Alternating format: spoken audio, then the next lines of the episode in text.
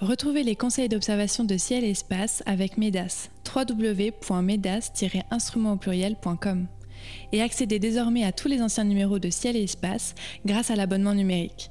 Pour en savoir plus, rendez-vous sur ciel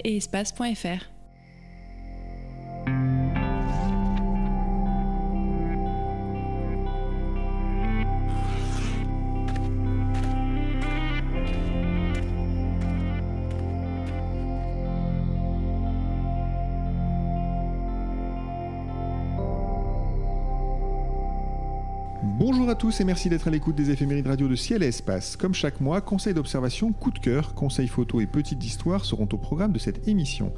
Elle démarre avec la liste des phénomènes célestes observables en ce mois de mars 2024. Un dernier quartier de lune frôle Antares le 3. Une période favorable à l'observation des aurores polaires s'ouvre le 6. La Lune et Jupiter se rapprochent le 13 et Mercure est à son élongation maximale le 24. Nous parlerons aussi de la comète Pons-Brooks qui pourrait bien devenir très intéressante dès ce mois-ci, bien sûr en compagnie comme chaque mois de Cyril Birnbaum et de Sébastien Fontaine. Cyril nous dévoilera sa chronique photo en deuxième partie d'émission et Sébastien sa chronique histoire dans quelques secondes. Messieurs, bonjour. Bonjour. Bonjour. Alors Sébastien, je me tourne vers vous pour commencer. Chaque mois, c'est vous qui démarrez cette émission nous plongeant dans une histoire de l'astronomie. Vous en exhumez, vous en exhumez pardon, souvent un personnage ou en tirez une petite histoire amusante. De quoi ou bien de qui voulez-vous nous parler aujourd'hui? On va parler de l'univers selon Aristote. C'est très amusant. Ou c'est pas un petit personnage, ça. Et non, un grand personnage. Euh, tout le monde le connaît, philosophe grec euh, qui a vécu euh, au IVe siècle avant Jésus-Christ, 384-322 avant Jésus-Christ, disciple de Platon quand même. Euh, et donc, c'est un des penseurs les plus influents, au moins de, l'Occident. Euh, en astronomie, sa conception du monde, monde avec un M majuscule, l'univers finalement, va rester en vigueur jusqu'à la Renaissance finalement. Et donc, c'est important de se rappeler un petit peu de ce que Aristote a, a décrété finalement du monde, puisque c'est ce qui va nous traîner à la patte pendant très très très longtemps. Euh, donc on connaît assez peu euh, de choses de, sa vie. Euh, voilà, il ne fréquentait pas les plateaux télévisés. On ne sait pas trop avec qui il pouvait passer ses vacances, ce cher Aristote. Pourtant, il a quand même quelques petits témoignages rigolos. Alors on sait qu'il était précepteur d'Alexandre le Grand, hein, c'est quand même c'est quand pas rien non plus. Donc disciple de Platon et une enseigne Alexandre le Grand, c'est quand même pas mal. donc Aristote s'intéressait à tous les domaines des connaissances, quelles qu'elles soient. Il avait un goût euh, prononcé également pour les bijoux. Euh, il plusieurs témoignages. Il se promenait souvent avec des bagues, des bracelets, voilà, des bijoux. Et puis, euh, je me rappelle d'un de mes professeurs quand j'étais à la fac, qui nous souvent il tentait d'imiter Aristote. Je ne sais pas d'où il tenait ses sources, mais d'après lui, Aristote était aussi connu pour avoir une petite coquetterie de langage. Il bégayait ou les osotait. Voilà, très souvent. Il y a quelques témoignages dans l'histoire qui, font mention de ce type de choses. Alors là, je ne sais pas si c'est vrai, mais mon cher enseignant dont je tairai le nom, nous l'a souvent imité. Bref, pour être plus sérieux, les trois grands principes euh, qui sont à retenir de la vision de l'univers chez Aristote sont les suivants. Le premier principe, c'est bien sûr le géocentrisme, qui place la Terre immobile et qui occupe le centre d'un univers sphérique on imagine euh, la difficulté avec laquelle les gens de la Renaissance euh, ont, dû travailler pour euh, démonter finalement ce, postulat, même s'il n'est pas complètement idiot d'imaginer une Terre immobile dans l'univers, puisque si vous passez ne serait-ce que 24 heures allongées dans la nature, le matin vous avez le soleil qui se lève d'un côté, qui se couche de l'autre le soir, et la nuit les étoiles font la même chose. donc oui, on a le sentiment plus que légitime que l'univers nous tourne autour. Donc on sait que c'est faux, mais c'est pas idiot de l'imaginer, de le concevoir. Ça, c'est le premier principe, le géocentrisme. Le deuxième principe, c'est le monde, l'univers qui est divisé en deux régions. Le monde sublunaire, donc c'est le monde du changement. Euh, c'est ce qui va se passer en gros sous l'orbite de la Lune, entre la Terre et la Lune. Donc c'est euh, euh, les régions des tempêtes, des nuages, des arcs-en-ciel, donc les choses qui changent finalement. c'est aussi le vol des oiseaux. Et puis la deuxième région qui divise l'univers, eh bien c'est le monde supralunaire, donc au-delà de la Lune. C'est un monde immuable où justement on trouve notamment les étoiles fixes. Et là aussi, ça va très vite entrer en contradiction avec même des observateurs de l'époque, puisque euh, des étoiles nouvelles, les novas qu'on pouvait voir apparaître euh, à l'époque, sans trop savoir ce que c'était vraiment, eh bien euh, étaient en contradiction directe avec cette vision finalement d'Aristote. Et puis le troisième principe, c'est que dans le monde supralunaire, euh, eh les mouvements euh, sont circulaires et uniformes. Euh, et là aussi, on pense tout de suite à Mars et la rétrogradation de la planète, hein, dont on reparlera dans quelques mois à, ces micros. Et eh bien là aussi, c'est tout de suite en contradiction avec cette vision un petit peu idéalisée euh, d'un univers. Euh, alors bien sûr, pour Mars et la rétrogradation, on va trouver des subterfuges pour et, faire en sorte que ce système fonctionne dans un, monde où les mouvements sont circulaires et uniformes. Je pense aux épicycles aux déférents, notamment euh, mis en avant chez Ptolémée dans l'Almageste au deuxième siècle de notre ère. Mais voilà, c'est intéressant de voir qu'Aristote, finalement, même si aujourd'hui encore sa parole est quasi sainte, alors pardon si je choque certaines personnes, mais d'un point de vue philosophique, effectivement, il y a beaucoup de choses à en tirer. Mais euh, retenons voilà, que sur le plan scientifique, il y a aussi beaucoup de choses à, retenir d'Aristote, mais ça a suscité, pas mal de débats euh, au cours des siècles et des millénaires qui ont suivi finalement les écrits d'Aristote. Et peut-être une chose aussi à retenir d'Aristote, c'est qu'il ne pensait pas que la Terre était plate. Hein. il faut quand ah même le dire. Parce oui, que... bien, bien sûr, bien sûr, oui. D'ailleurs, on a trois preuves antiques que la Terre est ronde. Eh bien, ça fera l'objet d'une prochaine chronique. Exactement. Très bien, nous commençons donc notre petit tour du ciel mensuel avec ce dernier quartier de lune qui frôle Antares le 3 mars. Euh, cela se passe dans quelle direction, Sébastien? Euh, ça va se passer au, sud, à l'aube, euh, donc une heure et demie avant l'apparition du, du, Soleil. Donc les deux corps sont séparés d'à peu près 2 degrés. Euh, donc ça se passe dans la constellation du, Scorpion, hein, euh, voilà. Et donc euh, on a cette belle étoile Antares d'une couleur rouge orangé. Antares c'est anti-Mars. Hein. Arès, vous savez, c'est le nom que portait Mars chez les Grecs. donc donc Arès chez les Grecs, Mars chez les Romains. Et donc euh, l'Antares, l'anti-Mars, parce que voilà, euh, sa couleur rappelle bien sûr euh, celle de Mars, et puis régulièrement Mars pouvait croiser quasiment la position d'Antares dans le ciel, puisque Antares se trouve pas très loin de l'écliptique, on est dans le zodiaque, et donc à intervalles réguliers, tous les 780 jours à peu près, eh bien on a la planète Mars qui va se, faire la traversée de cette région du ciel. Alors cette, euh, cette étoile Antares, on peut peut-être en, dire deux mots. Hein. Euh, c'est une étoile très lumineuse. Euh, c'est la 15e ou 16e étoile la plus brillante du, ciel. Sa teinte rouge orangée se voit clairement à l'œil nu.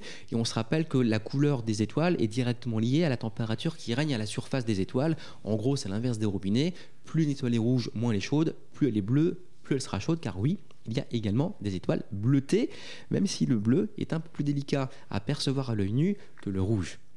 Et donc, pour être rapide, sur une étoile rougeâtre comme Antares, la température de surface est d'environ 3000 degrés, voire un peu moins parfois. Sur des étoiles bleutées, on a des températures superficielles qui dépassent allègrement les 10 ou 20 000 degrés. Les étoiles plutôt jaunes comme le Soleil, couleur intermédiaire, température intermédiaire. Sur le Soleil, on a une température superficielle d'environ 6000 euh, degrés. Et autre chose intéressante concernant euh, euh, cette belle Antares, c'est que c'est une étoile géante. Euh, si elle occupait la position du Soleil, eh bien, elle engloberait tout le système solaire interne jusqu'à Mars. Hein. L'orbite de la planète Mars se trouverait intégrée finalement au volume de l'étoile Antares. Donc c'est un monstre cette petite étoile que l'on verra à côté de la Lune. Oui, exactement. C'est un monstre et, voilà. Et, pourtant, elle semble petite, mais elle est quand même magnifique cette étoile. Très bien, on passe au 6. Alors le 6, le pôle nord du Soleil est à son inclinaison maximale vers la Terre, et si j'en crois les pages de ciel et espace, c'est la période la plus favorable pour observer les aurores polaires.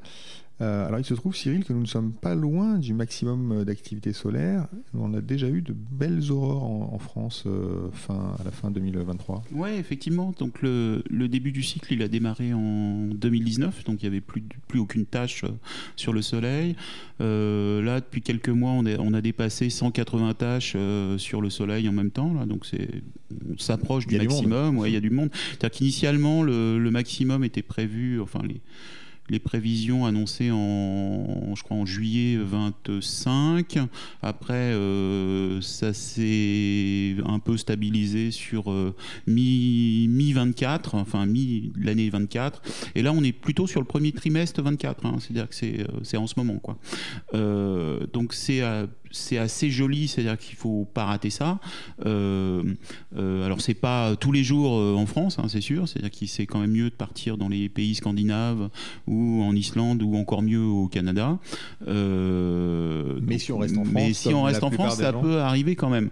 Alors comment on peut en être à peu près sûr? C'est-à-dire qu'on a plusieurs outils euh, modernes euh, qu'on peut utiliser. C'est-à-dire qu'on a à la fois un site qui s'appelle spaceweather.com qui vous permet en fait de, qui vous annonce en fait quand il, y a eu des jets coronaux, c'est-à-dire quand en fait il y a eu un, jet de matière qui est parti vers la Terre une fois que vous avez ça, en général, il vous annonce que euh, donc ça vient de partir et que dans 48 euh, heures, enfin en gros euh, entre 24 et 3 jours, vous allez avoir donc le, le, jet de matière, de particules qui va arriver vers la Terre. Alors après, en fait, ça vient pas directement, ça rentre, ça se, ça va dans un réservoir qui se déverse. Enfin, c'est un peu plus compliqué que ça. C'est compliqué, mais grosso modo, tout ça se, oh, retrouve dans, les, dans le champ magnétique terrestre, voilà, dans le champ vers les pôles, grosso modo.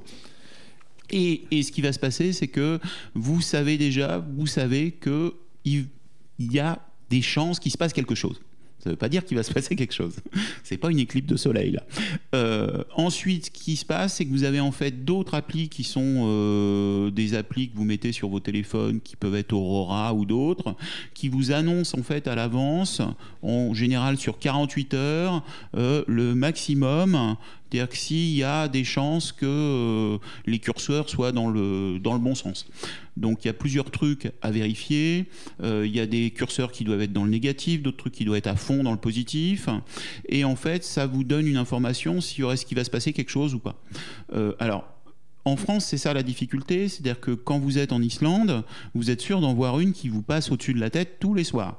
Quand vous êtes au nord de la France ou euh, au sud ou de, de, la Suède, euh, bah, en fait, elle va pas vous passer au-dessus de la tête, elle va vous passer, elle va être sur l'horizon. Donc, et souvent, vous la verrez pas à l'œil nu, vous la verrez juste en photo, c'est-à-dire que c'est votre appareil photo qui va voir qu'il y a un petit liseré vert ou un petit liseré rouge, etc. Et si elle est vraiment très très forte, en plus, il y a des chances que ça dure quelques secondes, quoi. C'est-à-dire qu'il faut que vous soyez dehors, qu'il n'y ait pas de lune, que vous soyez pas sous un lampadaire. Enfin, c'est-à-dire qu'il y a pas mal de conditions qui fait que c'est quand même balèze de tomber dessus. Euh, mais ça est arrivé. Donc on a eu euh, dernièrement une photo dans le Finistère qui était très jolie. Il y a eu celle euh, bien connue l'année dernière, enfin oui c'est ça, l'année dernière euh, sur le Mont Saint-Michel qui a tombé par terre. donc ça arrive régulièrement. Euh, vous êtes obligé de, bah, de guetter en fait le moment. Le mieux, c'est quand même de guetter les moments où il n'y a pas de lune et il fait beau. Oui, ça c'est s'il y a des nuages, ça on, est d'accord. Mais alors, comment s'y prendre une fois que vous avez euh, euh, cette alerte? Oui, il y a des aurores. Oui, il va y en avoir. Éventuellement, vous sortez. Il ah, fait. Alors, ce qui se passe, c'est que il fait quelque chose. Donc, vous partez à l'endroit où donc vous avez un, un, horizon nord dégagé, aucune aucune lumière là. Euh, à ce moment-là, il vous suffit d'un trépied, vous montez en sensibilité, c'est-à-dire que là, vous avez besoin de 1600 euh, ISO, ça suffit amplement, et vous allez faire des pauses. Alors, vous, en général, on est au grand angle. Alors, sur la région parisienne, hein, vous n'allez pas avoir le rideau de douche au-dessus de la tête. Hein. Vous l'avez sur l'horizon nord. C'est-à-dire que vous voyez une sorte de liseré Bien sur, sûr, on regarde quelque chose qui est en train de se passer euh, très très loin, voilà, plusieurs à 2000 km ou 3000 km devant vous, quoi, en distance sur la Terre. Et à ce moment-là, bah, vous faites des pauses assez longues. Et ce qui se passe, c'est que, euh, alors moi j'en ai vu une euh, cet été en Suède, là, euh, qui n'était pas spécialement prévue, c'est-à-dire qu'on la voyait pas à l'œil, mais elle était sur la photo. Il y a un petit liseré sur, sur le sur le sur le sur l'image. Et ce qu'on voit, c'est qu'au final, vous avez des sortes de zones qui sont plus ou moins claires, qui se déplacent. C'est-à-dire que vous avez le liseré vert et dessus, comme si quelqu'un jouait au piano, j'ai l'impression de voir des touches de piano, moi, qui se déplacent. Et donc, vous pouvez presque faire du stop motion euh, et voir là le, déplacement des petits, euh, des petites interactions avec, euh, avec l'atmosphère, en fait. Oui, c'est un phénomène dynamique qui, peut être. Qui est assez joli. Donc, écoutez, tentez, hein, tentez parce que c'est maintenant ou jamais quasiment, enfin, en tout cas, premier trimestre 2000. Sinon, c'est dans 11 ans. Sinon, c'est dans 11 ans. Donc, ce serait dommage de ne pas essayer d'observer des aurores et nous, notamment, pourquoi pas autour du 6 Hein, si toutes les conditions sont réunies, ça pourrait être un bon euh, moment. Euh, on passe au 13. Alors le 13, euh, Jupiter et la Lune se rapprochent. ça devrait être assez joli, Sébastien, car la Lune devrait arborer cette petite lumière cendrée dont on a déjà parlé dans les émissions précédentes. Oui, toujours ce, clair de terre sur la Lune. Alors, euh, les deux astres là, vont être distants d'à peu près 3 degrés. Et encore une fois, j'aime bien mettre en évidence le mouvement propre de la Lune, même si aussi un mouvement propre de Jupiter, mais qui est moins, moins impressionnant. En tout cas, c'est pas sur 24 heures qu'on va bien le déceler à l'œil nu. Par contre, en 24 heures, celui de la Lune est parfaitement euh, visible. Donc, ouais, c'est vraiment très joli, toujours euh, euh, bas sur l'horizon dans les lueurs euh, crépusculaires. Très bien, on passe donc directement au 24. Cette fois-ci, c'est Mercure qui est à son élongation maximum. Alors c'est l'occasion de la chercher à l'œil nu euh, au crépuscule. Euh, Cyril Mercure, c'est une planète difficile, on l'a dit, mais enfin bon là, il y a quand même des bonnes chances de la voir. Il faut quel instrument pour, euh, bon, alors, pour l'apercevoir à l'œil nu, c'est faisable Oui, oui, à, l'œil nu, c'est faisable. Euh, la difficulté là, en fait, c'est que le soleil donc, va se coucher un peu après 19h et que elle, euh, en fait, vous allez à la voir à 19h40, elle sera à 10 degrés au-dessus de l'horizon. Ouais. Donc, Donc 10 c'est degrés, déjà ça correspond mal. à quoi avec une main Bah, c'est euh, point, point tendu en gros du bord du pouce. à- Donc elle n'est pas au très haute. ça, Elle est pas très haute, mais elle est quand même haute hein, pour Mercure. C'est déjà bien. C'est vrai que c'est Mercure. c'est quand même Mercure, donc c'est quand même sympa. Ça, ça laisse beaucoup de chances de la voir quand même. Euh, le mieux, c'est quand même une paire de jumelles. hein. C'est-à-dire que paire de jumelles, euh, vous allez voir dans les lueurs un seul point euh, et ça sera, euh, ça sera Mercure. Euh, après, si vous prenez une petite lunette ou un, un, un télescope, euh, donc il faudra bien être sûr que le chercheur est bien aligné euh, quand même, et vous allez la repérer d'abord au chercheur, et après, bah, vous, vous regarderez, mais vous verrez qu'un petit point. Enfin, je veux dire, ça a peu d'intérêt. Juste déjà de se dire qu'on l'a vu aux jumelles, c'est plutôt chouette. On peut pas En plus, voir sa ouais, phase, parce le- qu'elle elle- elle présente des phases quand même. Oui, Oui, oui, oui, oui, oui, oui. on a la phase. Ouais, voilà. Mais, mais je pense que le, le vrai intérêt, c'est de la, débus- de, de- de la débusquer à l'œil nu, en fait. Mais c'est vrai qu'on peut mettre en évidence la phase quand on grossit un peu. Très bien. Et là, elle sera 43% la phase, donc Mm. une, une demi-mercure. Une demi-mercure à Bon, observer je me lève pas, une demi-mercure. le 24. Euh, pour finir, ah oui, quelques mots quand même sur cette comète Pons-Brooks qui, euh, alors à l'heure où nous enregistrons, euh, elle promet d'être visible à l'œil nu dès ce mois-ci. Vous avez déjà, fait le coup les dernières fois. hein. Et oui, mais, oui, mais on est obligé d'en faire parce que si on la loupe, Alors, les depuis auditeurs- 97 et Elbop, euh, c'est vraiment un scandale. hein. si on la loupe, les Y a auditeurs vont dire mais vous ne parlez pas de la comète Pons-Brooks qui est si belle. Euh, il est possible qu'elle soit euh, visible dès ce mois de mars. En, en tout cas, son maximum d'éclat, quoi qu'il arrive, ce sera en avril. Euh, Sébastien, cette comète, elle semble quand même déjouer les pronostics parce qu'en ce moment, elle est plus importante, elle est plus brillante qu'elle ne devrait l'être. Ouais, ouais, bah, c'est lié surtout à hum, comment euh, aux éruptions euh, cryovolcaniques euh, qui euh, sont en cours là depuis quelques semaines. hein, qu'est-ce un que c'est que ça Qu'est-ce que il est c'est que ça mot-là, faut, faut le définir ce, ce terme. hein, j'ai- En fait, c'est des éjections d'eau, d'ammoniac, de méthane. En fait, c'est des éruptions, mais c'est pas de la lave qu'éjecte la comète. On se rappelle que les comètes sont avant tout des blocs de, de glace, de neige sale, et euh, quand elles s'approchent du Soleil, eh bien, elles fondent partiellement ces comètes, les queues apparaissent, euh, que de gaz, que de poussière, et donc il y a aussi des éjec- éjections de matière réellement. Euh, et là, c'est vrai qu'il y a quelques images qui étaient vues euh, il y a quelques semaines où pff, il y avait un petit parallèle fait entre le Faucon Millennium de Star Wars. Et euh, le, le- oui. le faciès que pouvait présenter euh, la, la comète, une comète qu'on connaît depuis longtemps. hein. Euh, les chroniques relatent qu'elle a été observée euh, depuis le XIVe siècle, notamment au Japon et en Chine. Comète périodique, euh, 71 ans, hein, c'est le temps qu'elle met pour euh, accomplir sa révolution autour du Soleil. Donc on est presque un petit peu comme la comète de Halley, c'est une Eh oui, voisine hein, de, ouais, de Halley. hein. Pas loin. Voilà. Euh, on a des traces de- d'observation en 1471 en Italie, en 1812, euh, elle est découverte, on va dire ça, donc 1812 découverte par le français Jean-Louis Ponce, dont on a déjà parlé à ce micro, découvreur de 37 comètes. À ma connaissance, c'est celui qui a découvert le plus de comètes à l'ancienne, sans, euh, sans logiciel. Euh, quelconque. Euh, c'est un garçon dont j'avais parlé parce que, rappelez-vous, en 1789, il était concierge de l'Observatoire de Marseille. Et euh, à force de sa coquine avec les scientifiques, eh bien, il est devenu astronome adjoint en 1813. C'est rigolo. Après, il va faire une carrière d'astronome en Italie. Et il a laissé son nom à pas mal de comètes, effectivement. Ah, bah oui, dont celle-ci. Exactement. Mais en 1883, euh, la comète est re- re- re- re- re- redécouverte par Monsieur Brooks. Voilà, un astronome américain. Donc voilà, Ponce Brooks, voilà d'où On vient le nom. la gloire. Exactement. Et donc voilà, c'est une comète qu'on surveille parce que euh, il y a bientôt 20 ans, hein, voilà, euh, on se souvient de la comète euh, Elbop hein, qui était magique dans le ciel. Et je me rappelle que quand on avait annoncé sa découverte, on, y- on, y- on ignorait vraiment ce qu'elle allait devenir. Et quel spectacle, quel spectacle. Et voilà, je rêve de revoir ça plus qu'une éclipse encore, parce que les éclipses c'est d'un commun, mais une, une, une comète c'est quand même euh, rarissime. Donc on verra. Celle-ci est un petit peu plus brillante qu'elle devrait être à, l'heure où, où on vous parle. Euh, donc sans doute l'effet de ces fameuses éruptions cryo-volcaniques. Euh, mais si ça continue, si elle, est, si elle reste aussi active, ça pourrait être intéressant. Donc gardez un œil sur cette comète. On en parlera certainement sur le site de Ciel et Espace. C'est désormais l'heure de la chronique photo. Cyril, vous nous invitez chaque mois à réaliser une photo du ciel en nous donnant tous les conseils pour la réussir. Et cette fois-ci, euh, vous allez nous parler d'éclipses, parce que c'est le troisième opus de votre grande série sur les éclipses. oui, c'est parti. Donc, cette fois-ci, c'est euh, bah, vraiment photo. là. Ah. C'est-à-dire que. Comment photographier l'éclipse? Voilà, comment photographier l'éclipse? On prépare celle du 8 avril. 8 avril, on en reparlera le mois prochain. 8 avril, sachant que les, suivantes, si vous partez pas au Mexique, aux États-Unis ou au Canada euh, cette année, euh, la prochaine, euh, facilement accessible, ça sera effectivement en Espagne. donc en Espagne en 2026, au nord de l'Espagne, et 2027 en août, au sud de l'Espagne, vous irez voir la Belle de Cadix. La Belle de Cadix, parfait. Donc voilà, conseil, troisième épisode de ces conseils sur les équipes. Si vous n'avez pas écouté les premiers et les deuxièmes épisodes, je vous invite à écouter nos podcasts de janvier et février. Euh, donc là maintenant, c'est comment on photographie une éclipse Oui, c'est ça, Alors en fait, il y a deux choix possibles euh, et souvent, euh, bah, on a plutôt envie de partir avec deux appareils photo pour faire les deux images. Il y a deux images intéressantes. Il y a l'image qui est au grand angle, c'est-à-dire de prendre à la fois l'éclipse dans le ciel et le premier plan.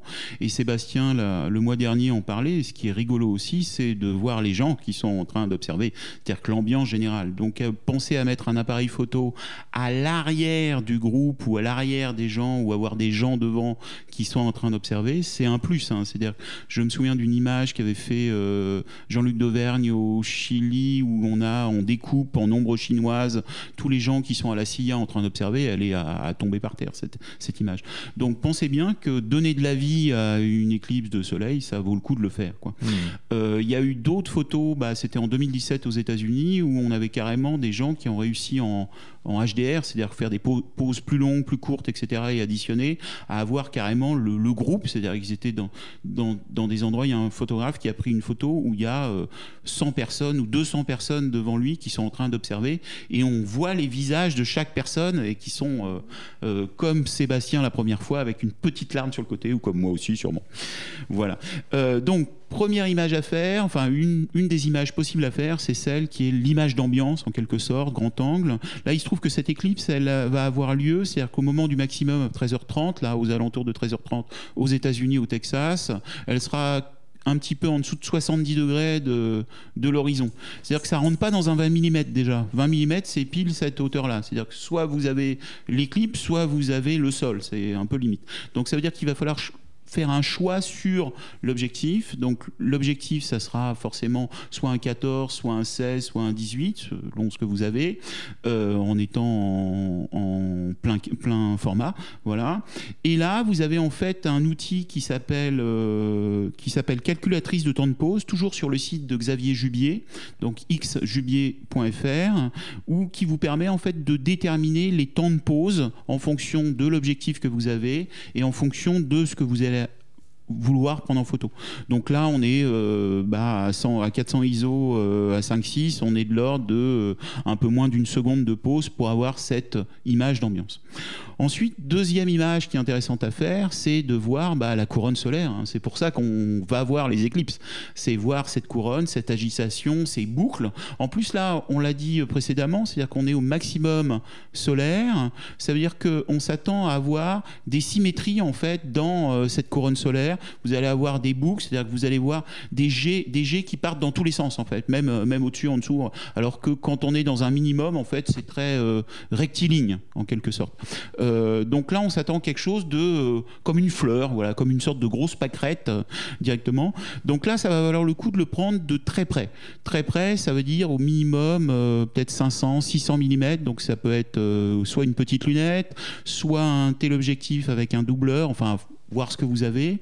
Et en fonction en fait de l'ouverture, bah, il faudra poser plus ou moins longtemps et monter plus ou moins en sensibilité. Idéalement, c'est d'avoir une monture pour suivre le phénomène. Et puis après, ce qui va se passer, c'est qu'il y aura toute une partie de traitement d'image qu'on verra une autre fois.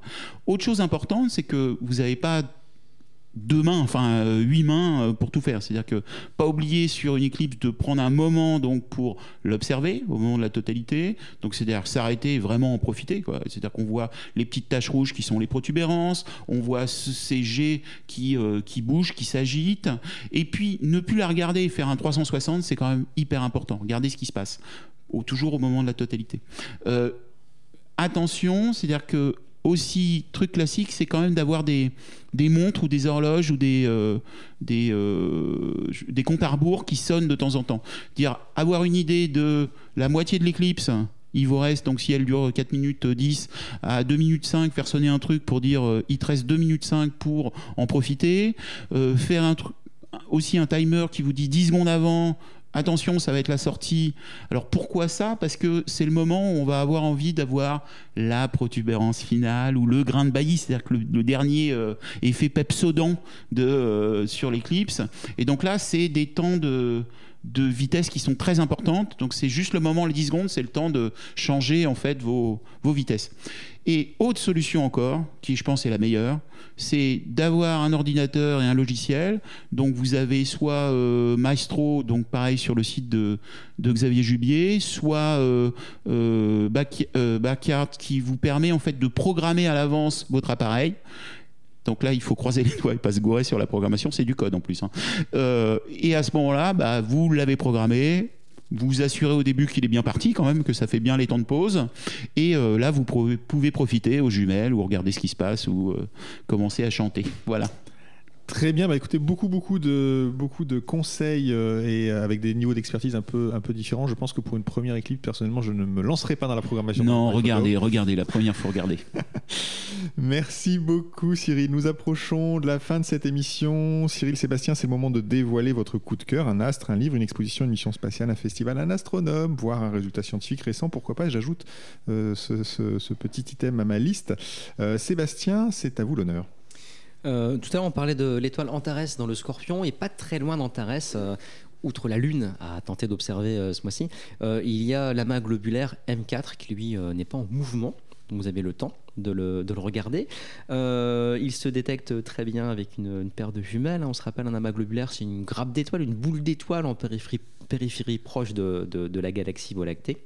Et donc vous avez une grappe d'environ 100 euh, 000 étoiles, euh, voilà, d'un diamètre d'à peu près 75 années-lumière, sachant que l'amas se trouve à un peu plus de 7000 années-lumière de nous. Donc c'est un objet assez lointain, donc rempli d'étoiles, malheureusement toujours très bas à nos latitudes. Euh, c'est un petit peu le problème avec les constellations zodiacales de l'été ou du printemps, euh, qui sont toujours euh, bien basses sur l'horizon, euh, Sagittaire et, Scorpion en tête. Et je le disais, donc aux jumelles, on résout très bien l'amas globulaire en étoiles avec un télescope de 200 mm. Et bien là, on compte vraiment les étoiles si on a le temps. Et puis surtout, on voit clairement apparaître un gigantesque alignement d'étoiles qui traverse complètement l'amas globulaire de part en part. Et ça, c'est quand même assez, euh, assez joli à regarder. Voilà. Souvent, on dit ouais, les amas globulaires, euh, bah, ils se ressemblent tous. Bah non, en fait, ils sont tous très différents. Et celui-ci est très différent des autres grâce à cette bande d'étoiles. Très bien, merci beaucoup pour ce conseil. Euh, Cyril, quel est votre coup de cœur? Eh bien, ce mois-ci, je vous propose une balade nocturne euh, dans Paris pour faire des photographies. C'est l'Association française d'astronomie qui organise ça. Euh, c'est Futur Mois. C'est-à-dire que c'est euh, la possibilité pour vous de prendre votre pied photo, de prendre votre appareil et puis bah, d'aller en groupe prendre quelques images. Alors, qu'est-ce que vous allez apprendre? Vous allez apprendre forcément à bah, utiliser votre, votre appareil photo, à le mettre en manuel. Vous allez apprendre à gérer bah, les temps de pause un petit peu longs, gérer la sensibilité, l'ouverture. Vous allez aussi apprendre à euh, gérer le flou, parce que c'est aussi intéressant de faire un premier plan sur euh, quelque chose, et puis d'avoir les étoiles un petit peu grosses derrière, un petit peu euh, flou sur l'arrière-plan. autre chose qui est assez intéressante, c'est que ça va démarrer, en fait, il y aura à la fois planète ou lune, et puis les lueurs du, du, soleil qui est déjà couché, donc du ciel. donc vous allez des, images sur les, sur les bâtiments qui sont assez jolies tout de suite. Euh, vous avez tout ce qui est déplacement aussi qui, vont être, qui va être mis en valeur. C'est-à-dire que vous avez, comme ça va être probablement autour du Louvre. Vous avez euh, les péniches qui passent, vous avez les voitures qui passent, vous avez les vélos qui passent n'importe où, euh, qui sont éclairés en règle générale. Alors pas toujours les vélos, mais euh, normalement. donc là aussi, vous, vous, mettez en évidence les déplacements. Et puis ça va finir en fait surtout avec un travail sur le circumpolaire. Vous savez, la mise en évidence de la rotation de la Terre. Donc faire des images où on va vous montrer bah, comment se déplacent les étoiles et pouvoir Donc c'est une chouette initiation. Et puis c'est un c'est un moyen d'aller se promener à plusieurs, plusieurs passionnés de photos et d'astronomie euh, dans Paris et d'être en groupe. Voilà.